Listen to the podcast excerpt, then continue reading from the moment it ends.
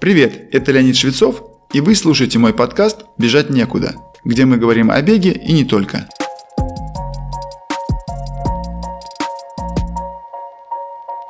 Когда в 2012 году я взялся тренировать любителей бега, то обнаружил одну неожиданную закономерность. Чем меньше человек мог выделить времени на тренировки, тем более интенсивно хотел тренироваться. Объяснялся это, как правило, тем, что за короткое время надо было сжечь максимально возможное количество калорий, чтобы обеспечить организм необходимым количеством физической активности. Такой подход также характерен для посетителей фитнес-клубов. Тренируясь по 40-45 минут в день, занимающиеся стараются выудить максимум пользы из ограниченного времени. Однако здесь математика не входит в гармонию с физиологией человека. То есть подобная методика запросто может принести больше вреда, чем пользы. Если вернуться к бегу, то процесс прогресса спортсмена имеет волнообразный характер. Он зависит от типа нагрузки, выполняемой на тренировках. Бегуны, знакомые с теоретическими основами подготовки в беге, знают, что тренировки можно разделить на интенсивные, то есть высоконагрузочные, и умеренные или низконагрузочные. Первые следует выполнять для того, чтобы вызвать биохимические и физиологические сдвиги, которые в свою очередь активируют процессы адаптации и, как следствие, повышения физической формы. Но с ними ни в коем случае нельзя переусердствовать. Необходимым условием для того самого повышения физической формы является полноценное восстановление. Если рассмотреть этот процесс более подробно, то выглядит он так. Выполнение интенсивной тренировки сначала вызывает разрушение сократительных, транспортных и ферментных белков мышц и других тканей тела. Ощущается это в виде усталости, появляющейся в процессе тренировки и сразу после нее. Восстановительные процессы начинаются очень скоро, в ближайшие 20-30 минут после завершения нагрузки.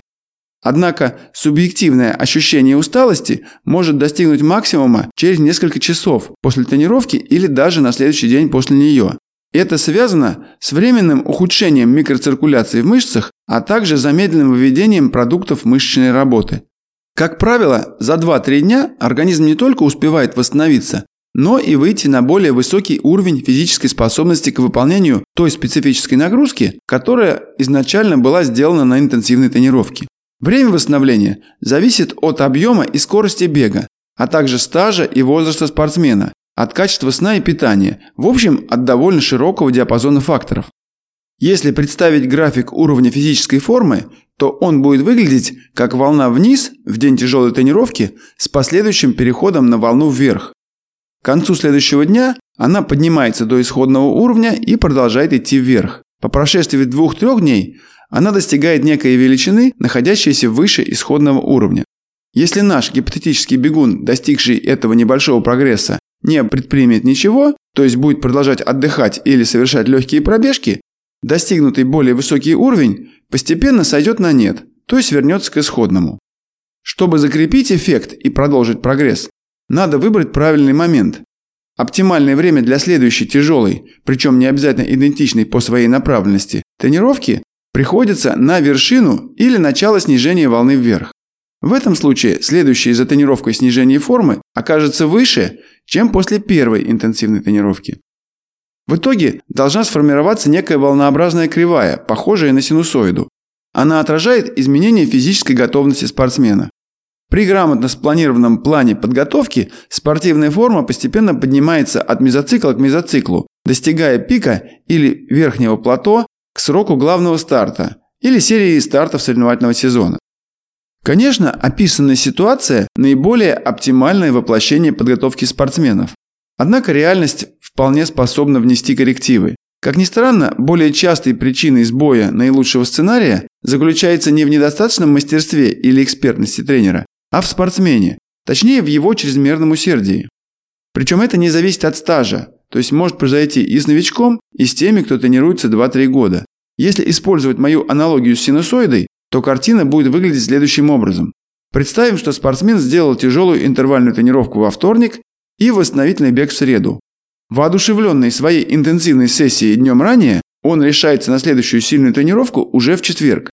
Но если его воображаемый график состояния не поднялся выше исходного уровня, который был утром вторника, то после тренировки четверга нижняя точка этого графика может запросто оказаться в еще большем минусе, чем после вторника.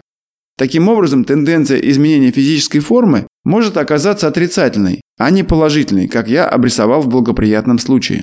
Конечно, после сочетания двух слишком тяжелых и слишком близких друг к другу тренировок, организм спортсмена не перейдет в устойчивое состояние перетренировки. Но если повторять подобное регулярно, велика вероятность, что такое чрезмерное усердие в итоге не приведет к достижению цели.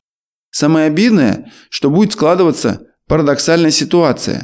Спортсмен будет тренироваться самоотверженно и даже фанатично, а его форма становится только хуже или просто не прогрессирует. При этом общее самочувствие может быть как относительно хорошим, так и сопровождаться общей утомляемостью или вялостью. Последнее может быть связано с другими факторами, например, загруженностью на работе или повседневным стрессом. Они тоже отрицательно влияют на физическую форму, но основная причина лежит в специфическом стрессоре для бегуна. Это чрезмерно частые или непозволительно интенсивные тренировки. Одним из индикаторов чрезмерности нагрузки является много бега на высоком пульсе. О вреде бега только на высоком пульсе и его последствиях у нас был отдельный выпуск подкаста. Описанная ситуация, конечно, упрощение. Реальность может принимать совершенно разные форматы. Есть варианты, когда тренер сознательно создает фон некоторого неполного восстановления в течение одной-двух или даже трех недель. Именно такие комбинации называют нагрузочными мезоциклами. И для достижения искомого состояния сверхвосстановления или, как его чаще называют, суперкомпенсацией, обычно включается так называемая разгрузочная неделя. Для профессиональных атлетов нормальным является период загрузки в 3 или даже 4 недели, а для любителей чаще подходит 2-3 недели. Учебно-тренировочные сборы имеют именно такую продолжительность, позволяя сфокусироваться исключительно на загрузке. Профессионалам на сборах создается обстановка, способствующая более полноценному восстановлению между тренировками, в том числе организованное питание, больше возможностей для сна, меньше перемещений в транспорте или их полное отсутствие, массажные и физиотерапевтические процедуры. Поскольку возможности спортсменов-любителей ездить на сборы существенно ограничены, возможно организовать тренировочный процесс и без необходимости таких загрузок длительностью 2-3 недели. Просто обеспечивайте себе достаточно возможностей для того, чтобы, выражаясь фигурально, переварить нагрузку и подойти к очередной мощной тренировке в отдохнувшем состоянии. В общении со своими учениками я всячески подчеркиваю, чтобы они всегда сообщали о своем самочувствии или возможном ощущении недовосстановления. Причем оно не обязательно должно быть перед предполагаемой интервальной или темповой тренировкой, а может появиться уже после разминки, когда вы приступаете к быстрому бегу. Конечно, всегда можно выбрать опцию, когда тренировочная работа выполняется по самочувствию или по пульсу. Это означает, что задание тренера выполняется, но скорость бега будет ниже, чем вы ожидали или чем написал тренер. Неплохо будет также уменьшить число запланированных интервалов. Совершенно нормальная ситуация, если в отчете о тренировке спортсмен написал что-то вроде «самочувствие было вялое, после разминки решил просто побегать легко, в восстановительном режиме». Я всецело одобряю такое решение. Некоторые продвинутые спортсмены используют устройства, показывающие уровень энергии в организме. Делается это на основе анализа биотоков организма и вариабельности сердечного ритма. О нем я уже подробно рассказывал в одном из выпусков прошлого сезона. Однако, если у вас нет возможности такого аппаратного контроля, есть как минимум два момента, о которых стоит подумать в ситуации сомнения. Первый – это консультация с тренером. Конечно, тренер тоже человек, и он может быть занят по разным причинам. Сейчас есть множество возможностей получить оперативную обратную связь. Поэтому не ленитесь, возьмите в руки телефон и будьте настойчивы. Второе. Если у вас нет тренера или вы все же не смогли дозвониться, следуйте такому правилу. После тяжелой тренировки в организме остается не только много продуктов интенсивной работы мышц, но и их поврежденные волокна, метаболиты ферментов и транспортных белков. На их восстановление требуется время, и мы не можем точно сказать, закончилось ли оно ко дню X, когда вы собираетесь выполнить очередную рабочую тренировку. Субъективным индикатором для вас будет ваше самочувствие. Если вы бодры, ваш бег легкий и настроение приподнятое, скорее всего, вы уже вышли на новый, более высокий уровень фитнеса. Противоположное состояние можно описать как вялость, замедленное движение при попытке начать бежать или банальная мышечная боль и крепатура. В этом случае даже геройски выполненное трудное задание плана, скорее всего, не принесет вам положительного эффекта. В подобных случаях лучше сделать тренировку восстановительного формата, то есть бег в первой пульсовой зоне или легкий кросс-тренинг, например, велосипедная или лыжная прогулка. Иногда полезнее будет даже просто отдохнуть, то есть пропустить тренировку.